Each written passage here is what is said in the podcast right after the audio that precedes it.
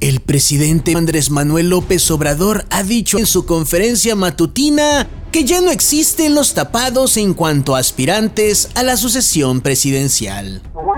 Que un presidente con menos de la mitad de su mandato ande buscando relevo quiere decir una de dos cosas.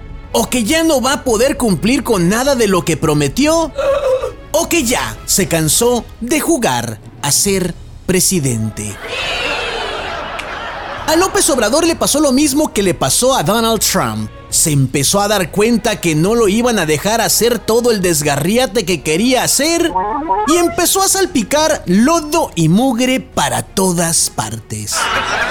López Obrador, con respecto a los aspirantes a presidente de su partido, dijo que él es el destapador. Y yo pregunto, ¿a quién le gustaría que lo destapara? ¿El presidente? A mí no. Además, el presidente lo dijo así, que él era el destapador y que él haría caer la corcholata, por lo que deducimos que a Claudia Sheinbaum le apodan Carmen Salinas, por aquello del apodo de la corcholata. Vi salir a Chabelita al mercado y me dije, Raquel Welch, llégale a tu mamá. Ay, corcholata.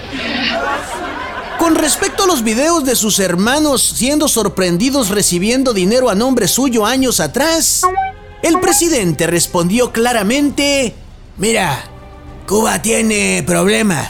Vamos todos mejor a hablar de Cuba y no hablar de mis hermanos.